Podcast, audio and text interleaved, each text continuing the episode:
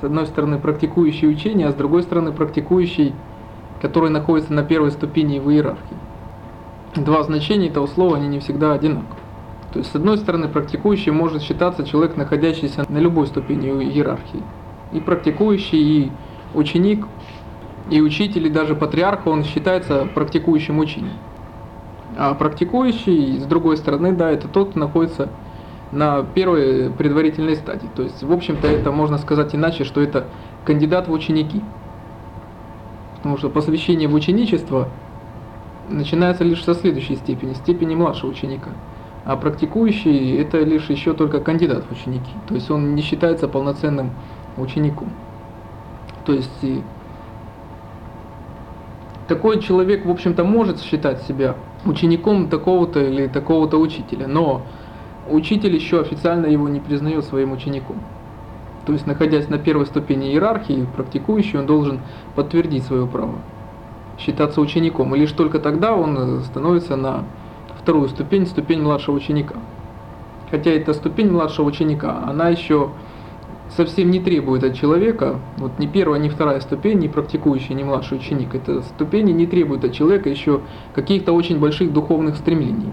От него лишь необходимо наличие определенных качеств, которые позволяют э, обучаться.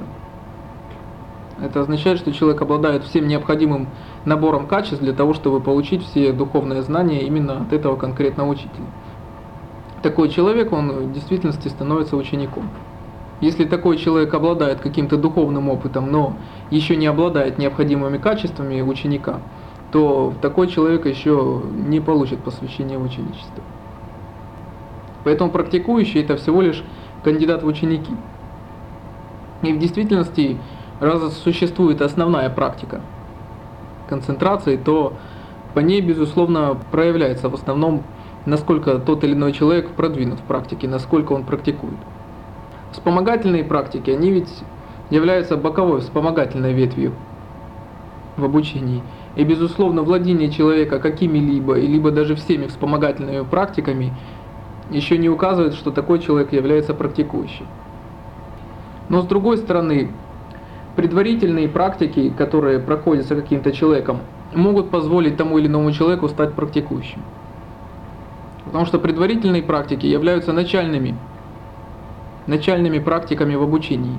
И ведь если у человека формируется исключительно духовное устремление, направленное исключительно на духовные цели, то ведь это и будет означать, что такой человек уже начал практиковать.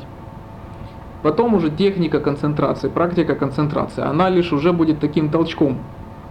То есть она даст вот э, автоматический необходимый результат. То есть, в общем-то, можно так сказать, что это уже Техника – это техническая сторона дела, ничего более.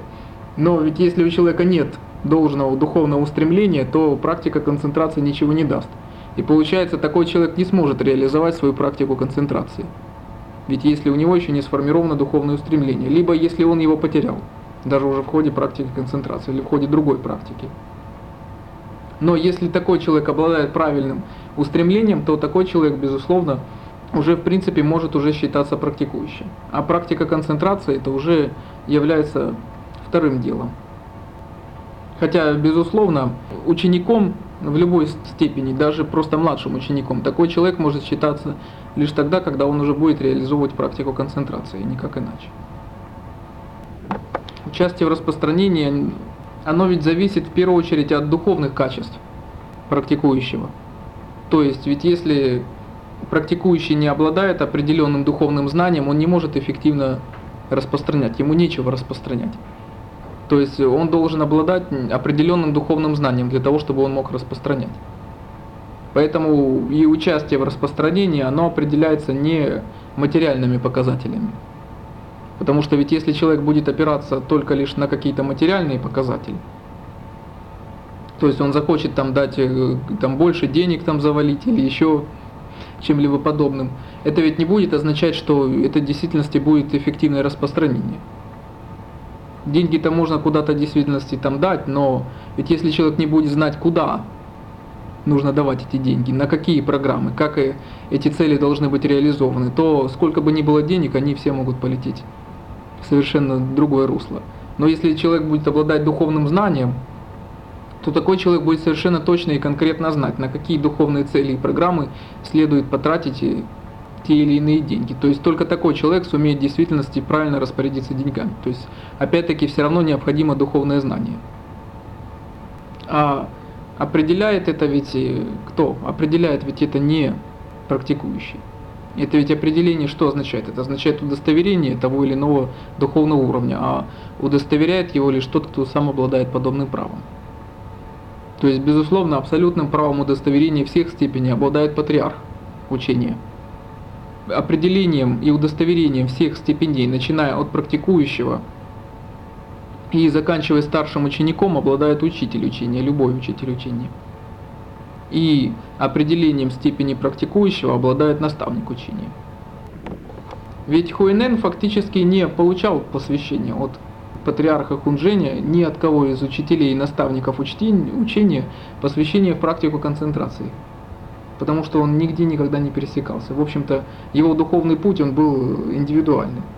То есть все, что он получал там из каких-то текстов или от каких-то людей, это было лишь, что он формировал свое правильное устремление. То есть фактически он продвигался в предварительных практиках. Но когда правильное устремление было сформировано, то Таким образом, он мог уже успешно продвигаться в практике концентрации. Именно поэтому ему было достаточно всего лишь 8 месяцев для того, чтобы пройти абсолютно все ступени духовного развития. А дальнейшие свои посвящения он ведь начал сразу же в первый же день, как пришел, когда он встретился с патриархом Хунджением. Патриарх Хунджени уже удостоверил определенную ступень его развития, просто она не была окончательной. И впоследствии уже, когда вот была вот эта известная ночь, то тогда патриарх э, Хунжень удостоверил окончательно его ступень развития. То есть фактически Хуэнен большую часть своей духовной практики он занимался лишь формированием своего правильного устремления. Хотя ведь никто лично правильное устремление Хуэнену не формировал. То есть получается, кто же удостоверял правильность этого устремления? А удостоверяли правильность этого устремления фактически с одной стороны сам Хуэнен, но авторитетно ему это передавали тексты, которые он читал, ведь это были сутры, в которых были записаны слова самого Будды. Именно вот это и было правильным удостоверением. И лишь благодаря тому, что Хуэнен полностью раскрылся этим словам Будды, он услышал эти слова так же, как будто он их слышал от самого Будды. Именно поэтому его стремление формировалось правильно. Быть открытым словам и текстам гуру, это означает сосредоточиться только лишь на них. До тех пор, пока ум человека рассеян, и увлечен какими-то другими внешними проблемами, он не может быть открыт чему-то одному. Как только человек отрешится от всех внешних проблем и обстоятельств и сосредоточится только на словах э, и текстах гуру, вот в этот самый момент он и открывается полностью гуру. И дикша, и шикша имеют духовную основу. То есть нельзя говорить, что шикша духовна, а дикша не духовна. Оба этих процесса имеют исключительно духовную основу. Хотя бы потому, потому что оба этих процесса совершает авторитетный наставник. Хотя бы только по одному этому. Но в действительности шикшу может осуществлять только лишь совершенно мудрый. Либо само состояние совершенной мудрости может открыться человеку. Либо это состояние может открыться через любые другие источники мудрости. Все пять источников мудрости могут открыть человеку его собственное состояние совершенной мудрости. И вот это открытие совершенной мудрости, это и может быть процессом шикши. Учитель он может лишь только в тот или иной момент подправлять или подталкивать ученика. В действительности он совсем не обязан стоять с палкой над головой постоянно от и до, 24 часа в сутки, контролировать, когда вот наконец же этот процесс произойдет. Шикша это означает лишь, что заканчивается какой-то один процесс, заканчивается процесс, допустим, какого-то пассивного ученичества, и начинается теперь процесс э, более активного обучения, начинается процесс учительства, то есть э, ученик окончательно включается уже в линию те, кто уже носит это знание, тем, кто обладает э, духовным знанием. То есть можно сказать, что человек включается в линию носителей духовного знания. Хотя это не означает, что, допустим, его процесс постижения на этом закончится, он может идти куда-то дальше. Человек постоянно находится в том духовном знании, которое он обладает, и он может расширяться бесконечно, то есть тут пределов нет. Это означает лишь просто человек окончательно проработал один процесс и теперь перешел к еще большему процессу, то есть он еще, к еще, к еще большему труду, к еще большему духовному постижению. То есть шикша, в общем-то, более правильно говорить таким образом, что это всего-навсего переход от одного процесса к другому. Когда человек принципиально меняет э, свой собственный внутренний опыт, когда человек окончательно меняет свое понимание. Вот этот процесс и есть шикша. Традиционно, да, шикшу осуществляет э, какой-то гуру. Иногда шикшу в действительности и дикшу тоже может символизировать какой-то ритуал. Но совсем не обязательно, что и шикшу, и дикшу обязан символизировать какой-то ритуал. Традиционно просто считается, что дикшу символизирует какой-то ритуал, а шикшу нет. Но здесь могут быть и различия. В особенности в разных школах здесь бывают разные подтверждения одного и того же. Ведь, допустим, когда ведь Хуэнен получал шикшу от патриарха Кунжени. С одной стороны, тот ему передал определенные символы, но с другой стороны, постарался сделать так, чтобы об этом никто не узнал. Поэтому совсем не обязательно одно и другое должно символизироваться определенным ритуалом. Человек может получить шикшу, а потом ее может быть утратить. Здесь не может быть того, что существует окончательно. В какой-то момент, да, человек может войти в линию носителей духовного знания – но ведь это не означает, что это титул, который ему дан навсегда и пожизненно. В любой, в любой момент человек может утратить это право. Точно так же, как, впрочем, может произойти и с дикшей. Человек в действительности может получить какие-то методы и техники и не реализовать их. Или наоборот, человек может получить эти методы, утратить их, а потом снова начать практиковать. Здесь не может быть гарантий, которые даются раз и навсегда. И единственное, за что можно отвечать, это лишь вот за тот опыт, за то состояние, в котором человек находится сейчас, в данный момент. Вот это единственное, за что можно отвечать. А отвечать, будет ли обладать этим же опытом и состоянием человек там, через 10 лет, через 100 лет, э, никто этого не может гарантировать. Только лишь тогда, когда практикующий полностью раскрывается своему учителю, полностью открывается, только лишь тогда, когда он полностью сосредотачивается на своем духовном устремлении, только лишь тогда, в этот момент, он становится готов к тому, чтобы принять какие-то духовные наставления. И если учитель видит в другом ученике искреннюю потребность в принятии, в принятии шикши в данный момент, то тогда в действительности он может э, осуществить какие-то свои наставления. Без того, что у ученика будет в действительности настоящая потребность в данный момент в шикше, учитель не будет делать никаких наставлений. Это именно очень важный принцип в распространении. Без просьбы не учить. То есть лишь тогда, когда учитель увидит в ученике просьбу, неважно в какой форме она будет выражена, молчаливой, словесной, какой угодно. Но если в ученике будет эта искренняя потребность в духовных наставлениях, то учитель в тот же самый момент и начнет их осуществлять. И в действительности тогда шикша и дикша могут произойти одновременно. Это уже будет э, зависеть от конкретной ситуации, от каждого конкретного ученика. Безусловно, могут найтись такие наставники учения, у которых может не хватить духовных способностей осуществить и дикшу, и шикшу одновременно. Могут быть такие наставники, которые могут осуществлять только дикшу, а для шикши у них может не хватить духовных способностей. Но тогда ведь другие источники мудрости, не только учитель, могут указать такому ученику возможность для того, чтобы постигнуть совершенную мудрость. То есть сама совершенная мудрость может открыть саму себя в самом ученике и тогда учитель может быть не нужен. То есть дикша, она может указать ученику правильный путь, а дальше он сможет продолжить свое осуществление самостоятельно. А затем ему лишь понадобится учитель, который лишь это подтвердит, только и всего-то. Хотя в действительности учителя великих духовных способностей, они способны осуществить и шикшу, и дикшу одновременно, если это будет необходимо. То есть если потребность у ученика будет настолько велика, что ему достаточно всего лишь одного толчка, чтобы реализовать свое духовное устремление, то вот тогда в действительности может пройти сразу и руководство, и направление, и конкретный метод одновременно в один данный момент времени. Включение в линию это означает, что такой практикующий, во-первых, он понимает, что из себя представляет эта линия. Он понимает, откуда идут ее истоки. Он понимает, куда идет эта линия. То есть он обладает правильным духовным устремлением. Он знает, э, для, в чем заключается его роль. Он знает, как он ее должен осуществлять. Хотя он может не обладать еще полным духовным знанием для этого.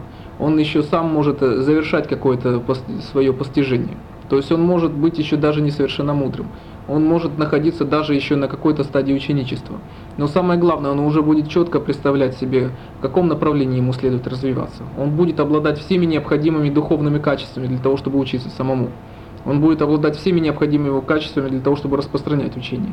То есть он может уже распространять тот духовный опыт, то духовное знание, которым он обладает, для людей меньших способностей, чем он. Потому что вокруг него могут найтись люди, которые будут нуждаться даже в какой-то частице духовного знания, не имея возможности, допустим, встречаться с учителем. То есть такой уже практикующий, он может уже быть эффективен и полезен для многих людей. Хотя для него еще путь может еще очень значительное время продолжаться. То есть самое главное, что такой практикующий, он будет продолжать своим трудом линию. Он не сделает ничего лишнего, он не заведет никого из людей в тупик. Он будет правильно и верно продолжать своим трудом линию учения, хотя его знание при этом еще не может быть э, совершен. Ведь когда ученик в школе, допустим, переходит из одного класса в другой или в институте с одного курса на курс, это ведь не означает, что вот он э, постиг какое-то знание.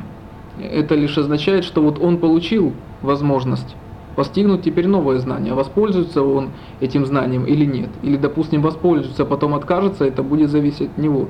Это означает, что для у него появляются новые возможности получения знаний, те возможности, которых у него не было ранее. Вот этим и является шикша. И опять же, эти возможности он получит только лишь если он будет готов. То есть, допустим, если он успешно закончит предыдущий класс или предыдущий курс, то есть тогда удостоверит, что вот теперь ты готов для того, чтобы получать новые, последующие, еще более глубокие знания.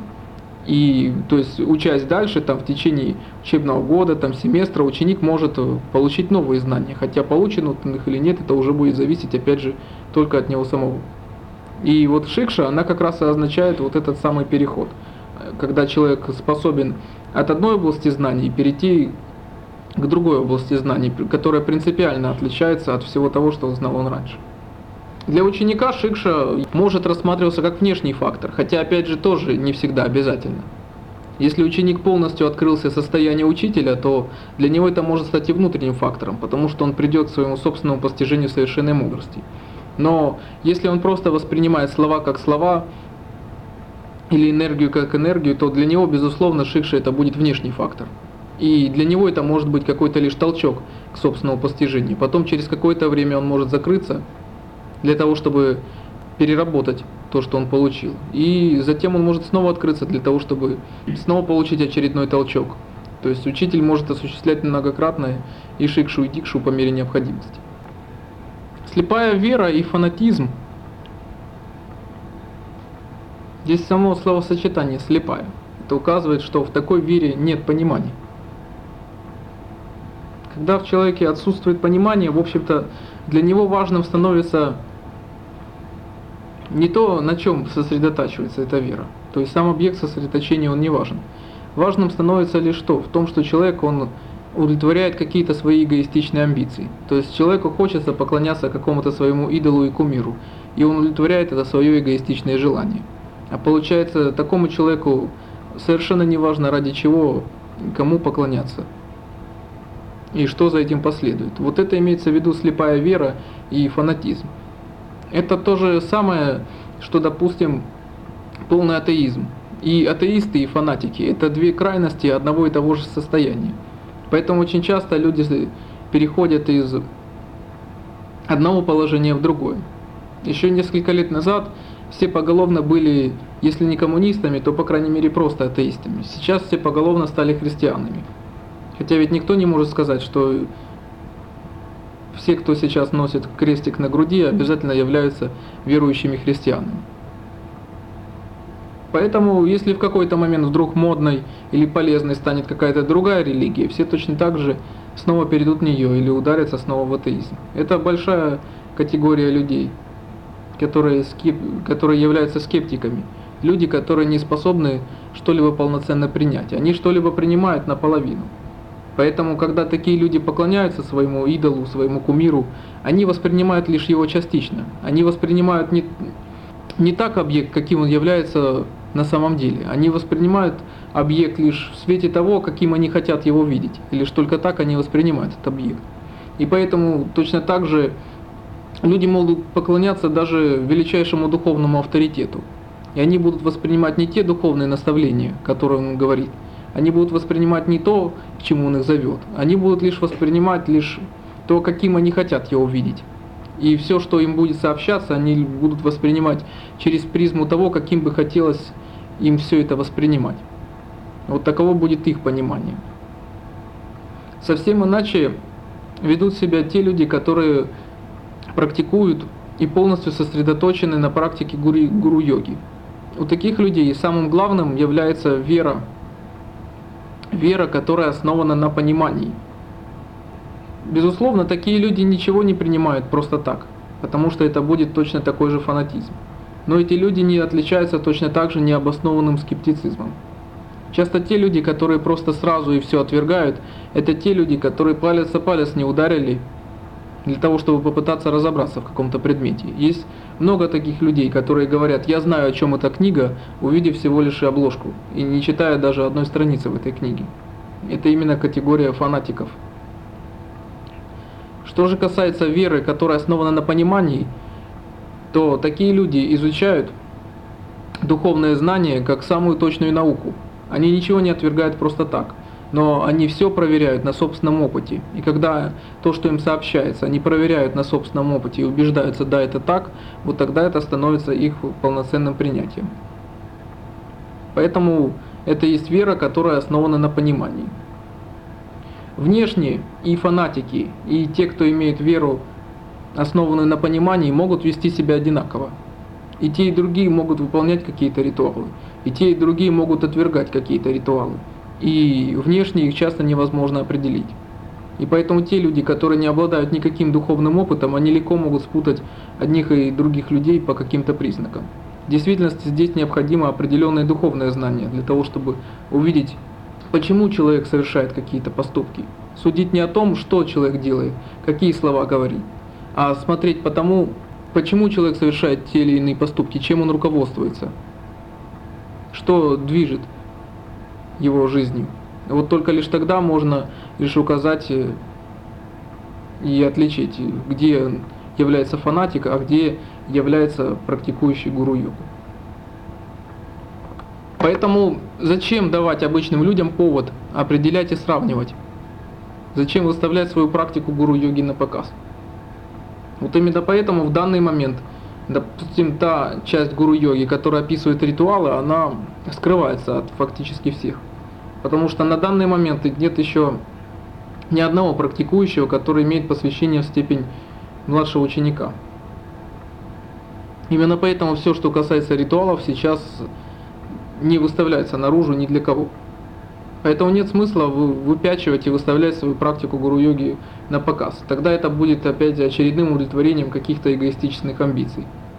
Не нужно давать людям повод сравнивать и причислять к той или иной категории. Может быть у кого-то из людей найдется такое желание каким-то образом так повлиять на человека, но не нужно давать специально для этого повода. То есть, с одной стороны, не нужно, конечно, бояться от всех людей и теперь куда-то прятаться но и специально выставлять это на показ тоже не следует. Во все времена те э, люди, которые занимаются духовным совершенствованием, они являются в меньшинстве в обществе. И большинство в обществе это всегда материалистичные, прагматичные люди. Практика гуру-йоги, которая объединяет в своих ритуалах как и духовное начало, так и материальное – то такие ритуалы, они особенно нуждаются в духовной защите. Для того, чтобы материалистичные, прагматичные люди, которых их будут и наблюдать, и выполнять сами, не смогли исказить духовную суть, для которой предназначаются эти ритуалы. Поэтому ритуалы практики гуру-йоги нуждаются в духовных защитниках, которые сумеют сохранить ту основу и ту цель, ради которой предназначаются ритуалы практики гуру-йоги. Лишь только тогда, когда появятся те последователи, которые будут обладать собственным духовным пониманием практики гуру-йоги, вот такие люди сумеют поддержать, сохранить и приумножить дальше ритуалы практики гуру-йоги. Для того, чтобы они практиковались всеми людьми без исключения, независимо от того, на какой степени развития находится человек. Ритуалы практики гуру-йоги, они особо нуждаются в защите не тогда, когда их будут практиковать настоящие последователи, Ритуалы практики гуру-йоги нуждаются в защите тогда, когда их будут практиковать люди, которые еще в значительности загрязнены собственным духовным невежеством, когда им нужно руководство при выполнении этих ритуалов, для того, чтобы они не просто механически или слепо, опять же, следовали каким-то конкретным действиям, а для того, чтобы они понимали цель, ради которой осуществляется ритуал, и для того, чтобы их внутренние устремления были направлены в нужное русло. Вот для этого нужны защитники ритуалов практики гуру-йоги. Гуру-йога сосредоточена во всех видах практик, во всех пяти видах практик существует гуру-йога. Как предварительных, как формирующее правильное устремление, как вспомогательное, развитое в виде каких-то конкретных методов и ритуалов, как основная практика, как сосредоточение на состоянии гуру, так и в тайных и высших практиках тоже присутствует практика гуру-йоги. И даже тогда, когда ученик сам достигает понимания совершенной мудрости, он все равно продолжает практиковать практику гуру-йоги. Мабхава или высшая преданность гуру – это то же самое, что и высшее сосредоточение гуру. А высшее сосредоточение гуру – это означает то же самое, что и высшее сосредоточение на состоянии гуру, то есть на состоянии совершенной мудрости. Как только человек достигает высшей степени сосредоточения, полной сосредоточенности на состоянии совершенной мудрости, в этот самый момент человек и проникается пониманием состояния мудрости. В свое еще время еще Хуинен говорил, что сосредоточение и мудрости это одно и то же. Одно не существует без второго, и ни одно из этих двух не предшествует первому. Как только человек обладает сосредоточенностью, он обладает и мудростью. И наоборот, как только человек обладает мудростью, он обладает сосредоточенностью. Это такие же два равнозначных понятия, как светильник и свет. Как только включается светильник, появляется и свет. И наоборот, если присутствует свет, значит означает, что есть и светильник. Поэтому как только человек обладает полной сосредоточенностью на состоянии гуру, на состоянии совершенной мудрости, в этот самый момент человек и обладает пониманием совершенной мудрости. И поэтому Махабхава является ключом полной сосредоточенности на состоянии совершенной мудрости. Что касается убежища у гуру, Ашрая Виграха, безусловно, обрести убежище может каждый человек. Хотя для этого, безусловно, любому человеку необходимо соблюдение и выполнение практики гуру-йоги. Такой человек способен реализовать свою возможность обретения убежища.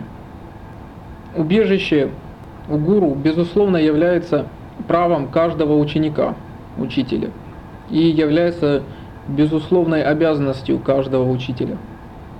Как только практикующий становится учеником какого-то учителя, то тогда он имеет право иметь убежище у гуру.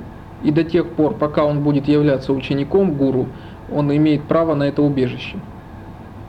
То есть фактически Лишиться права убежища ученик может лишь только по собственной воле, если он по каким-то внешним причинам решит прервать связь с гуру. Только лишь в этом случае он может лишиться убежища у гуру. Но и тогда учителя стремятся не оставлять учеников и стремятся сохранять свое убежище. Проблема лишь в том, что многие ученики отталкивают от себя духовную помощь, которую им предоставляют. А учителя предоставляют духовную помощь всем желающим. Убежище у гуру означает, что учитель берет на себя все проблемы учеников.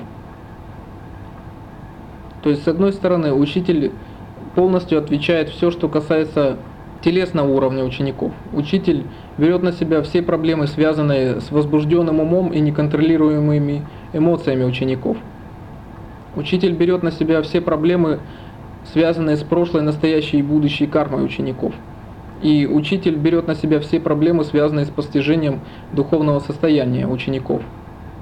То есть учитель является для ученика гарантом того, что тот безусловно достигнет успеха в своей духовной практике и окончательно гарантирует своим собственным духовным достижением. Это и включает в себя понятие убежища у гуру. Благодаря силам гуру и существует то, что называется убежищем у гуру. Силы гуру – это и есть то, что вот формирует и поддерживает убежище у гуру, которое дается любому ученику у гуру. Поэтому, раз убежище гуру распространяется на все аспекты деятельности учеников. То есть силы гуру распространяются, и их можно использовать для всех аспектов жизни учеников. То есть начиная от любых внешних аспектов, которые касаются тела, чувств и ума, и заканчивая духовными вопросами.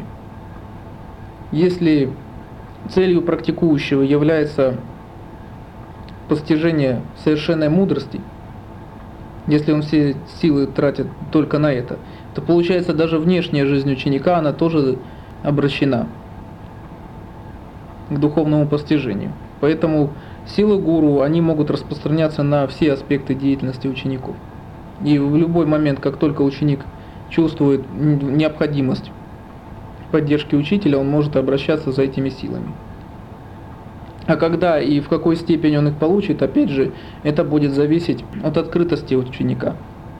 Просто часто ученики получают не то, что они хотят. Часто ученик может просить духовную помощь для себя, а может получить помощь совершенно не в том виде, в котором ему хотелось бы. То есть, допустим, что ученик хочет мгновенного и быстрого продвижения по духовному пути, и в этот момент он может жестоко заболеть. Может быть, это ситуация, связанная с болезнью. Это и будет та ситуация, в которой ученик э, кратчайшим и скорейшим образом может начать духовно развиваться.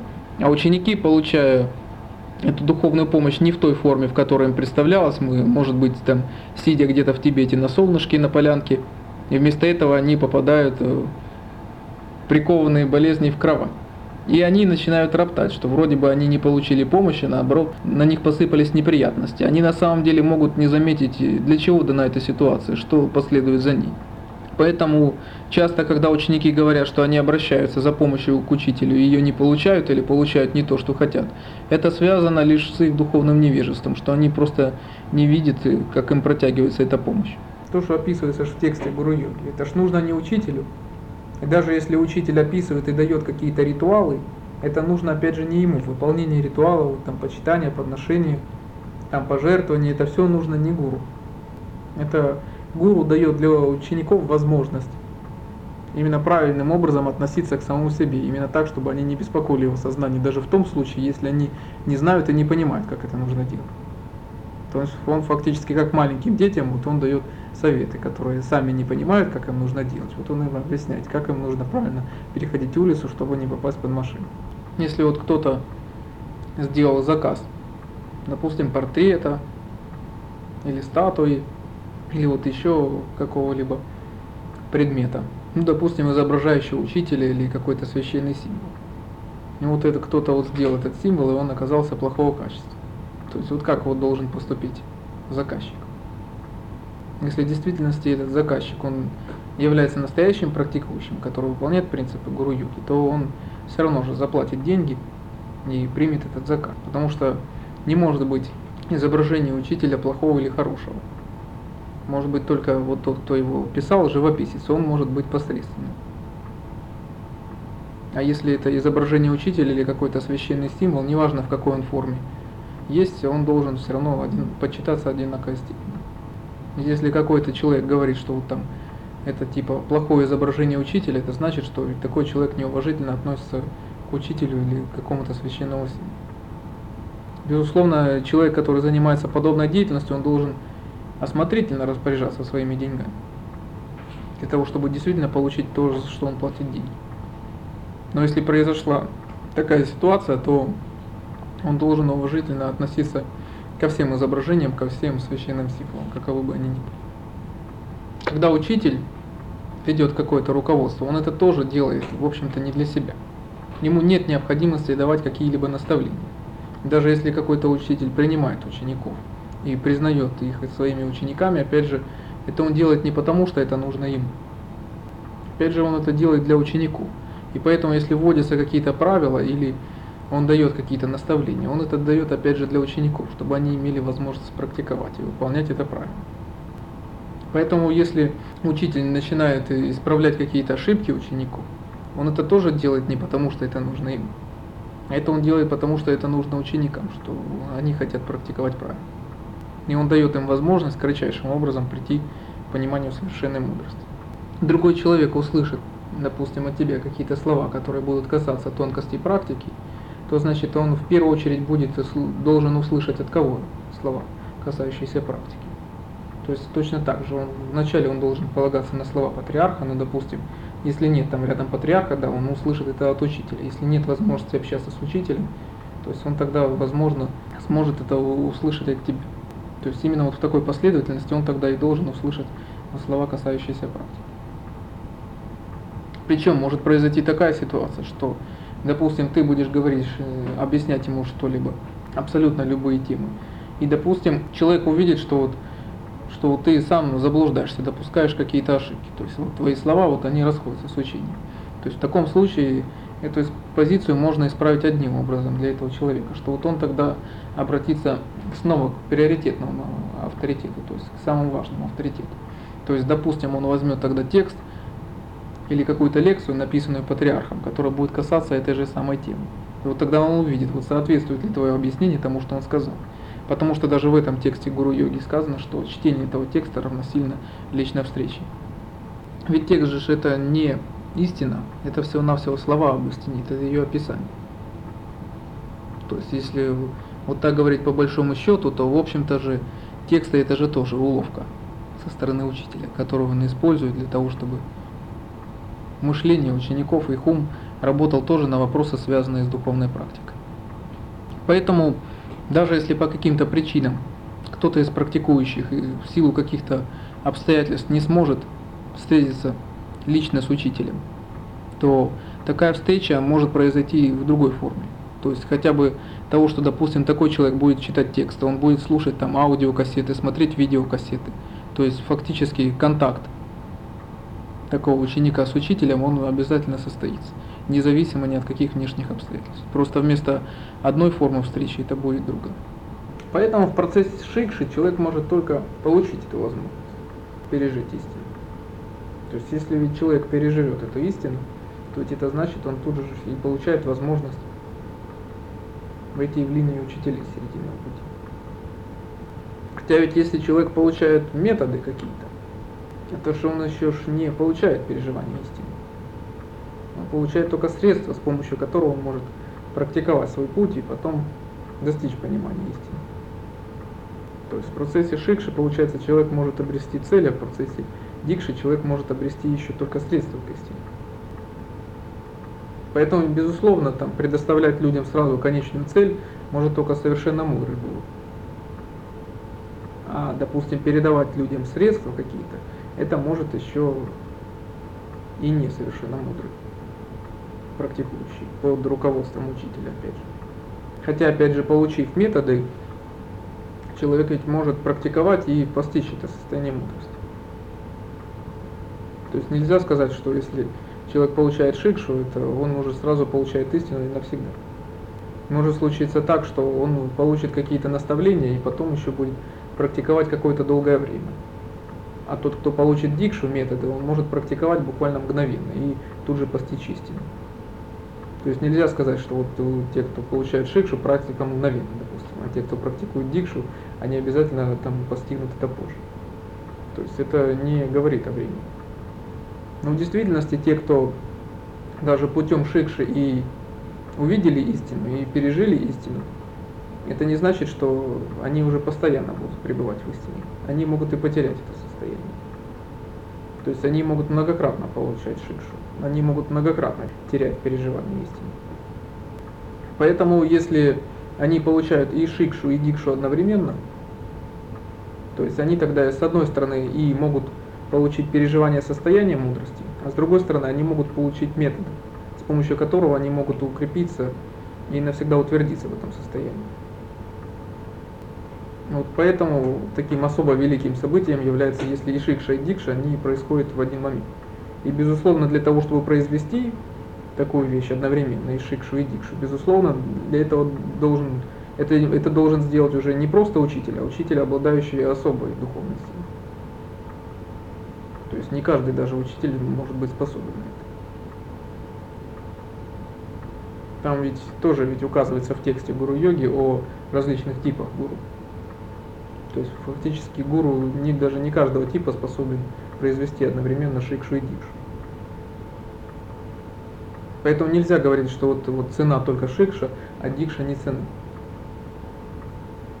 Поэтому что вот в истории различных учений было часто, что, допустим, даже методы передавали не учителя, что их ученики, обучаясь у них методам, они потом начинали успешно практиковать, становились учителями своих вот этих бывших учителей.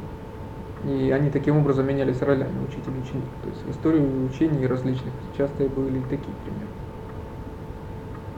Когда учитель дает шикшу, он специально создает такую ситуацию,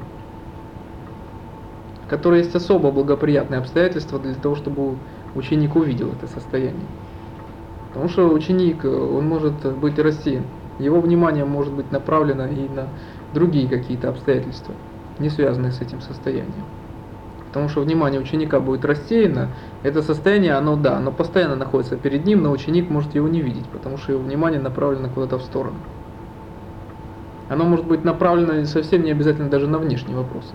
Оно может быть направлено на какие-то вопросы, связанные с практикой, но которые не имеют непосредственного отношения к состоянию в данный момент. И вот для того, чтобы ученик увидел это состояние непосредственно сейчас, в данный момент. Вот для этого учитель и создает такие условия.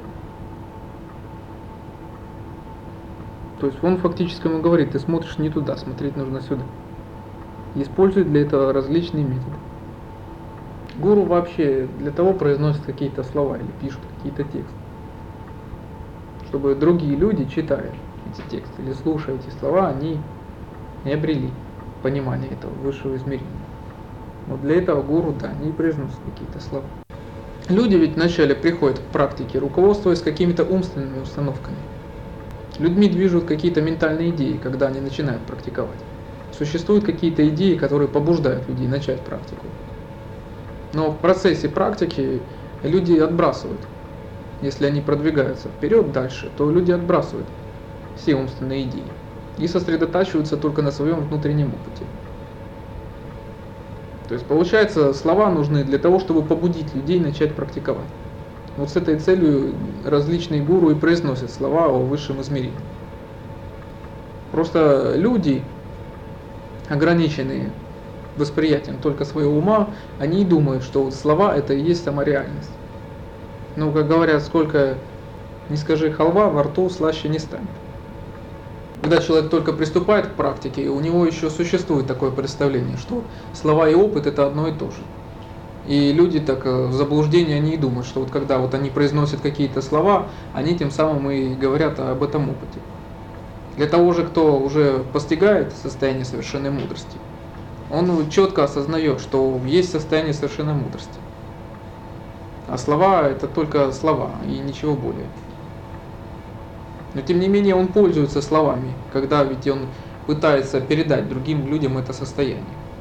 Потому что другие же люди, еще ограниченные собственными устными установками, они еще не имеют такого ясного понимания.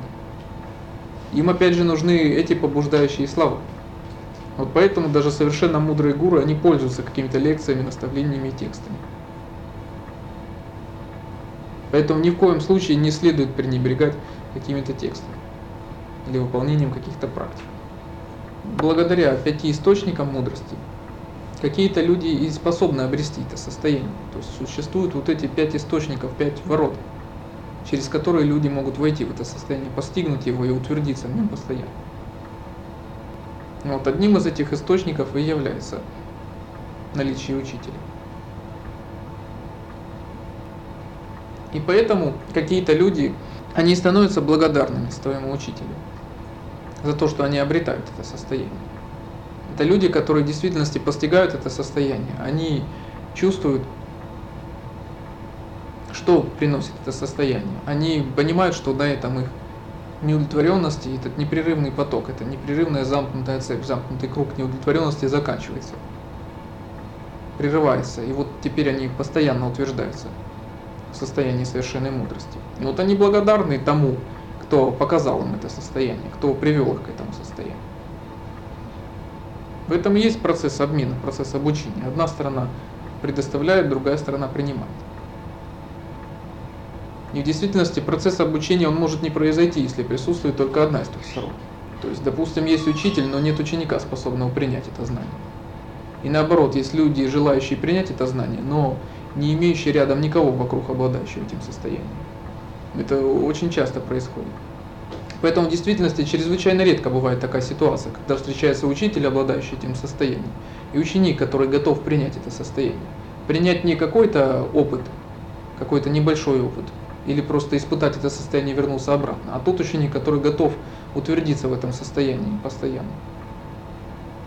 И вот когда происходит встреча такого учителя и такого ученика, вот тогда в действительности и происходит процесс обучения. С одной стороны, учитель это тоже человек, который тем самым отдает свой долг. Ну, точно так же, как это происходит в семье. Вначале все растут детьми, получают помощь от своих родителей, потом становятся взрослыми. И ведь они отдают свой долг главным образом ведь уже не родителям, которые уже могут умереть к этому времени. Они отдают этот долг своим детям, потому что они точно так же их выращивают. Точно так же и учитель, он отдает долг главным образом не своему учителю, который не нуждается в этой помощи. Он отдает долг своим ученикам. Потому что как, точно так же, как и он сам обрел это состояние, точно таким же образом он передает это состояние другим своим ученикам. Поэтому то, как могут ученики отплатить своему учителю за то, что они обретут это состояние, в том, что они передадут это состояние дальше другим людям. Ведь будет ненормально, ведь если только какие-то люди будут только брать. Точно так же ведь будет ненормально, если какие-то люди будут только отдавать, они могут истощиться. Поэтому точно так же все в природе и происходит по принципу обмена. То есть человек что-то берет и что-то отдает. Есть и вдох, и выдох. Ведь если не будет выдоха, человек ведь не сможет вдохнуть. Поэтому человек что-то берет и что-то отдает. Если будет только один какой-то процесс, то вот гармония, нормальный обмен, он будет нарушен. Вот так и происходит в процессе обучения. То есть ученик, с одной стороны, да, он может э, брать на себя и время, и силы, и энергию учителя. А потом он возвращает это своим ученикам, своим последователям. Ведь если бы были какие-то люди, которые бы вот так где-то учились и получили бы это знание для себя, то ведь получается знание тогда бы не распространялось дальше. Вот только там кто-то бы допрактиковался там в пещерах и сказал бы, а зачем мне все люди, мне и так хорошо. И тогда бы ведь знание прекратилось бы распространяться в мире, если бы никто не стал бы его передавать дальше. И тогда люди бы не знали бы, как его можно получить, потому что не стало бы людей, от кого ему можно было получить. И лишь потому, что в мире существуют люди, которые считают своим долгом отплатить это, отдать это состояние дальше, передать его другим людям. Вот поэтому и духовное учение распространяется в мире по сей день. И безусловно, это не происходит по принципу обязанности. Обучение не может строиться на принципах зависимости. Обучение всегда строится на принципах добровольности. Где каждая из сторон, она добровольно принимает на себя какие-то обязанности. Точно так же в, люб, в любой момент человек может сложить, конечно, эти обязанности, если он захочет. Точно так же любой человек, ведь если он пожелает, в любой момент он может выйти из цепи ученической преемственности. Просто некоторые люди принимают решение и держатся его до конца. А какие-то люди принимают решение, а потом легко от него отказываются. Поэтому есть много людей, которые начинают практиковать, а потом бросают. Есть люди, которые не отказываются от своей практики, даже тогда, когда они достигают состояния совершенной мудрости. Поэтому же практика гуру-йоги, она уже полностью рассказана, объяснена на первой странице. В самом начале этого текста уже полностью сформулирована и объяснена вся суть гуру-йоги. Там, где указано, что гуру-йога передана тем же таким же образом, каким получено. Здесь уже сформулированы и объяснены все принципы гуру-йоги. И поэтому дальнейшее объяснение, оно идет для тех людей, кто еще не понял. Тогда для них, для этих людей идет все более и более последовательное объяснение. До тех пор, пока уже каждый желающий уже не сможет воспринять этот текст. Если же даже и этот текст еще не будет кем-то воспринят, для этого будут еще написаны дальнейшие комментарии, на основе которых люди могут воспринимать этот текст.